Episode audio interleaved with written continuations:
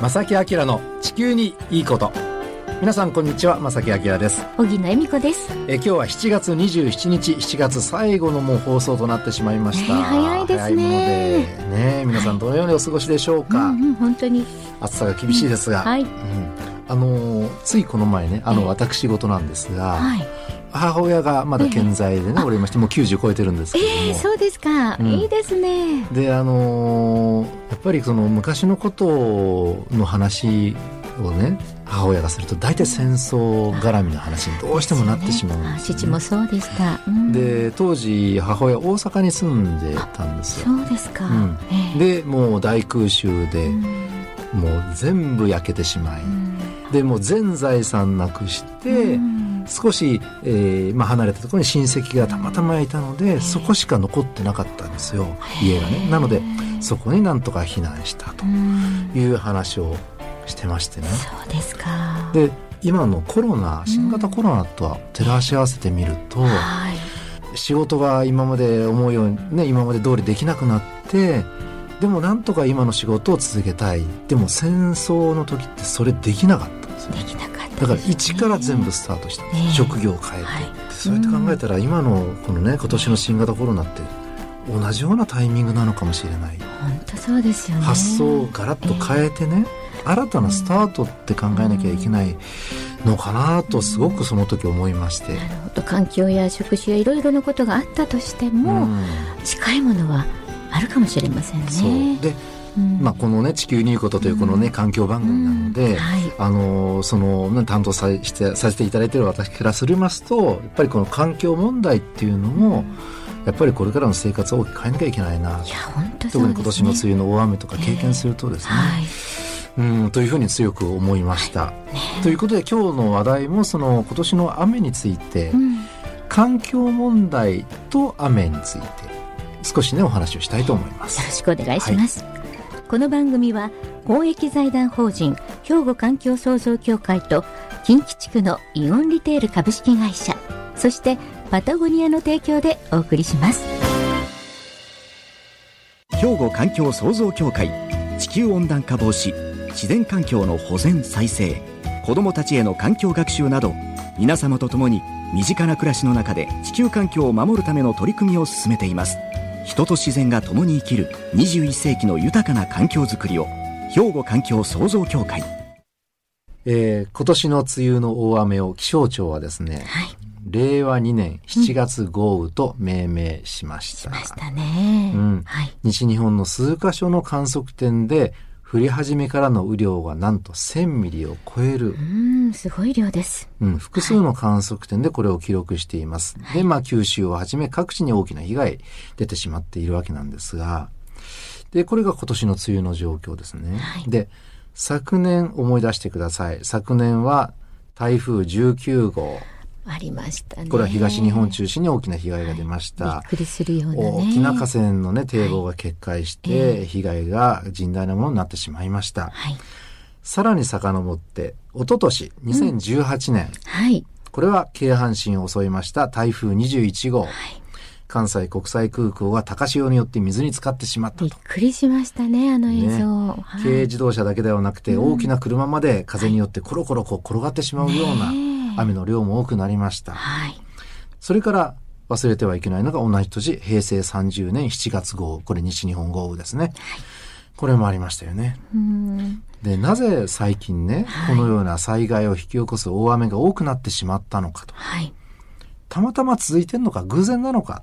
うんそれと、この後じゃあどうなるのか。はい。どうなるのか、本当心配でしょうがないです、まさきさ。うんんはいなぜ昔と今で雨の降り方が変わってきてしまってるのか。うん今日はその話ね、少し皆さんと共に考えてみたいと思うんではい、すね。お願いします。はい。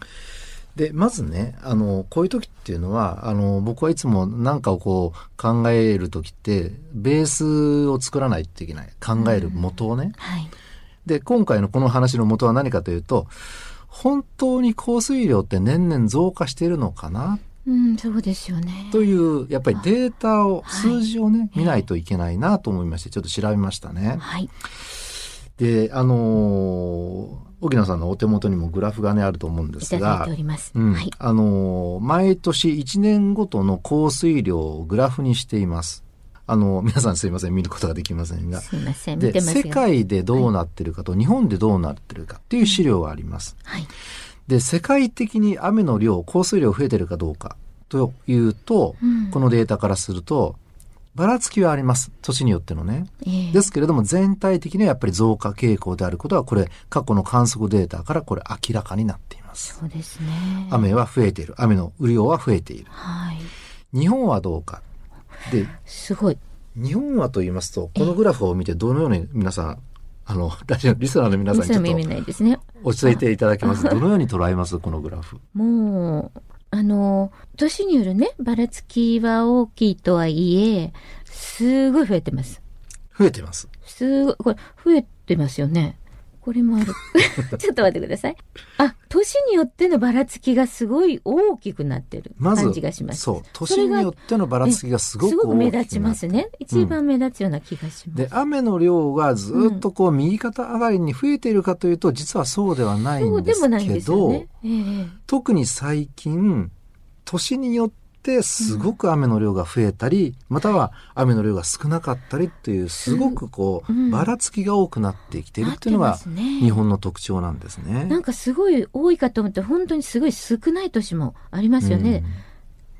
なので、これを見ると、毎年、なんとなくやっぱりうん雨の被害が出るとね、はい。雨多くなってるんだっていう印象を皆さんどうしても持ってしまうと思うんですけれども、うん実はそうではなくて、異常に雨が少なくて空梅雨だったとか、うんそれから、えー水不足だったとか、はい。干ばつという言葉がありますがえ、えであったりとかね、これ世界的に見てもそうなんですけども、そういうのもやっぱり何年かに一度は結構最近多くなってるんですね。ひどいやつ、ものがね。なんか極端な年もあるということが、なんか見て受け入れられます。こっちね、見てわかるというか、そうですね。怖いですね、この極なので端が。はい昔にと比較して何が違うかというと、雨の降り方が年によってすごく違いが出てくるし、ええはいえ雨だけではなくて、乾燥する年、乾燥してない年もすごくその年、その年によって違っていると。はい。で、簡単に言ったらね、極端化、気象の極端化、うんこれは言えると思うんですね。ねえ、本当にわかりやすいですね。うん。上下にふの振り幅がすごくて、うんあの、年によって本当ばらつきが大きい、その幅が大きいというのが特徴だと思いますね。そうですね。で、雨の強さだけを取りますとね、これはもうあの1年ごとの降水量ではなくて、例えば今年の梅雨考えてください。雨の強さってどういう単位で示すかというと、1時間に何ミリ降るか。例えば1時間に50ミリを超える雨。これ雨の強さを表しています。1時間に50ミリを超える雨っていうのは、えー非常に激しい雨という表現をします。雨の降り方、雨のね、強さ。これ1時間雨量で決まってるんですね。はい。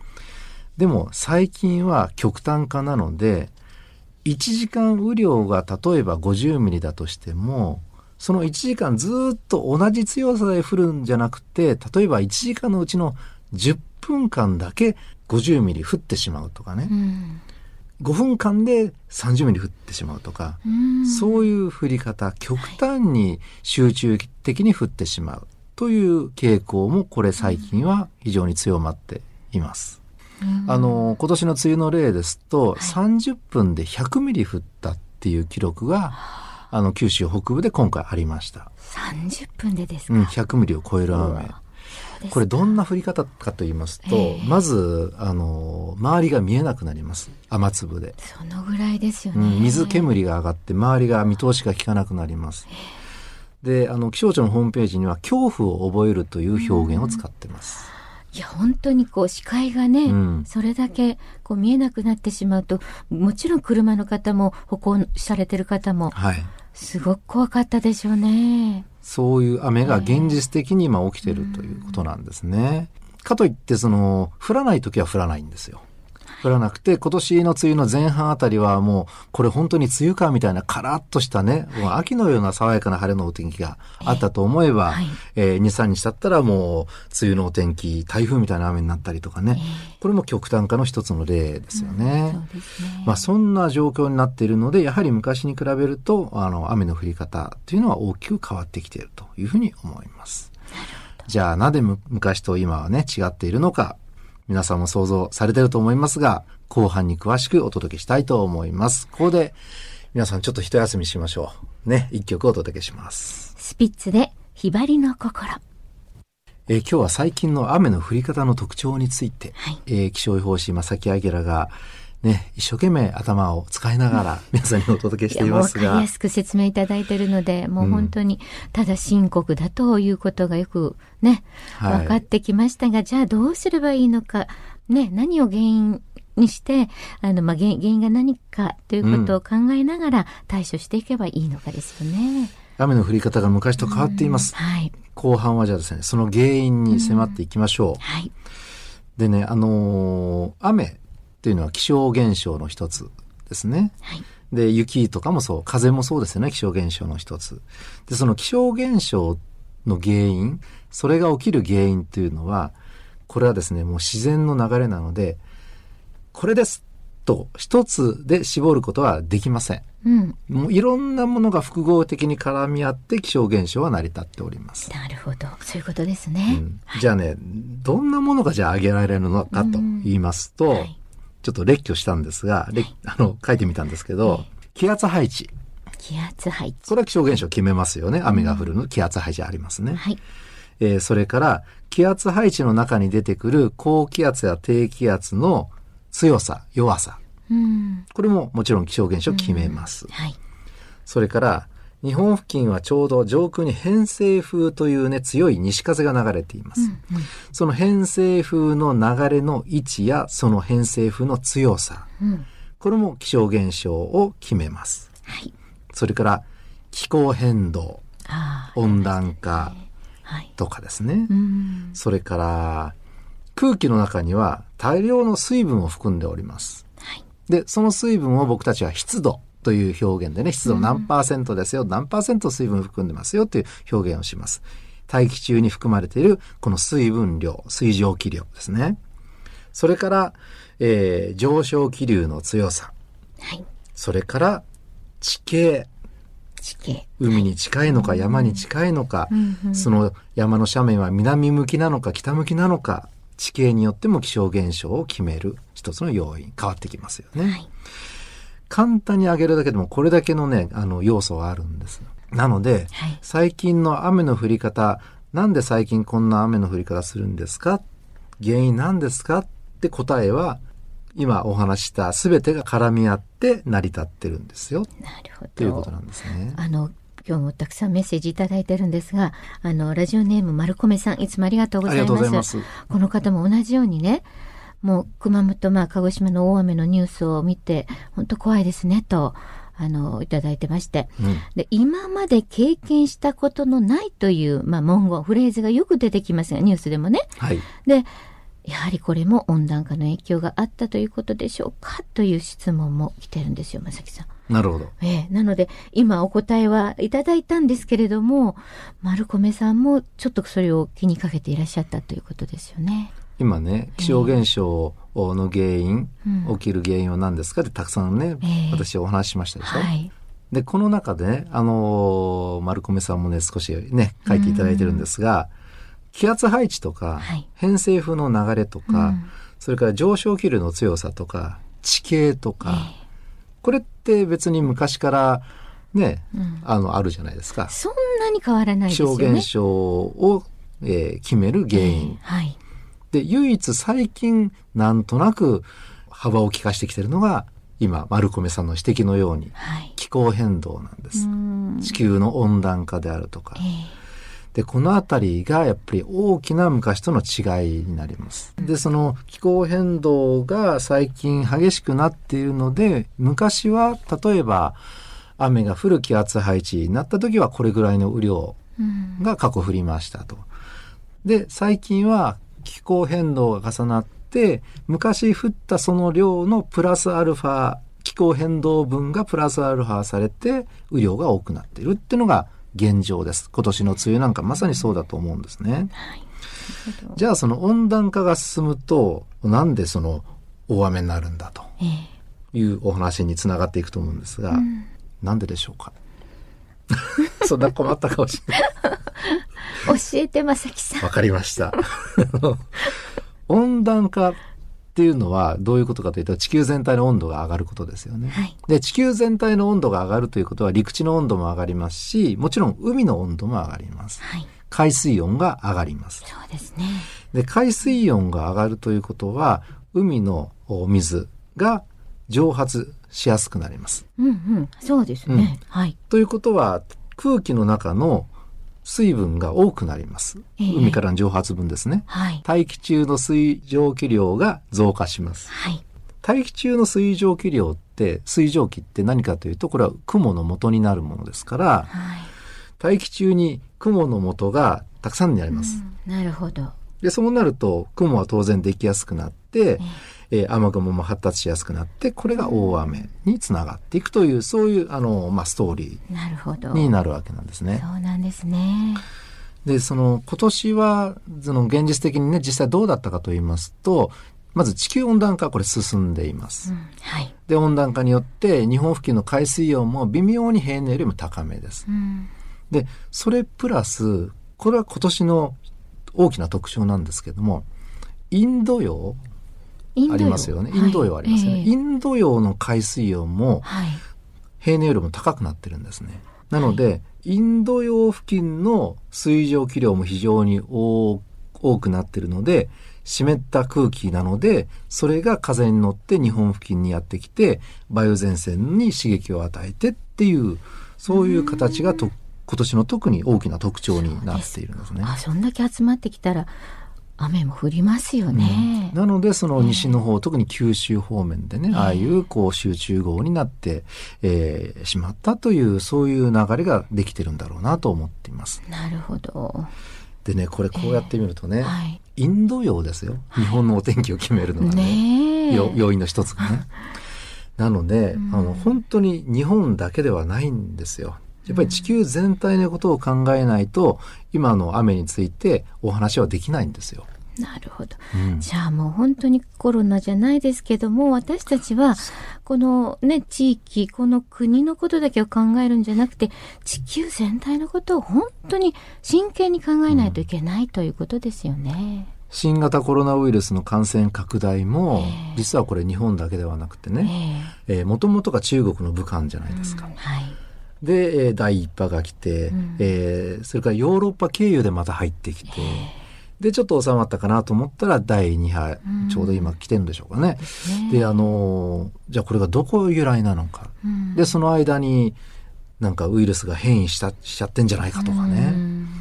要するに本当に日本だけの問題じゃない。こうやって考えたら、その環境、地球環境、それから日々の雨、えー、日々の気象現象も世界とつながってるっていうのはすごく言えると思います。そうなんですね。うんそういうふうに捉えていかないとね、いけないのかなと思います。ちなみにですね、はい、あの、まあ、梅雨が明けた後、これから本格的な夏を迎えます。はい、先週も少しお話ししましたけども、えー、あの、今年の、えー、夏はね、猛暑になる予想なんですね。そうですか。で、猛暑になるということは、はい、当然、地球は日本付近の気温も上がるわけで、うんえー、そうすると海の蒸発も進みます、うん、雨雲発達しやすくなります。例えば夏の夕立ちの降り方はもしかしたら今まで僕たちが経験したことがないような降り方をするかもしれないですね。先週もねその気温の話をされましたけれども、はい。うん、暑いわ。それだけど雨も増えるかもしれない、うん、ましてこれからその後には台風というのもちょっと気になりますけど、ね、台風も強くなる可能性が高くなるかもしれませんね。うん、そうですまあ、いずれにしてもその可能性は昔よりも高いっていうのはこれは言えると思うのでね、うん、あの日々の天気予報をうまく使っていただいて、はい、あのなるべくその災害にね起きないような心構え、ね、対策がぜひ必要かなというふうに思います。ね、公な機関での対策も本当に早急なことが必要かもしれませんね。そうですね。皆様を怖がらせるような内容になってしまいましたが。いやいや、まあ、でもね、大事なことですから。はい、これ現実なのでね、はい、皆さん押さえておいてください。はい、ありがとうございます。兵庫環境創造協会地球温暖化防止自然環境の保全再生子どもたちへの環境学習など皆様と共に身近な暮らしの中で地球環境を守るための取り組みを進めています。人と自然が共に生きる21世紀の豊かな環境づくりを兵庫環境創造協会さて、ここで、兵庫環境創造協会からのお知らせです。兵庫環境創造協会では、高校生と社会の第一線で活躍する環境の専門家が一緒になって、未来の地球について考える兵庫高校生環境未来リーダー育成プロジェクトに参加する高校生を募集しています。はい、詳しくは協会のホームページでご確認ください。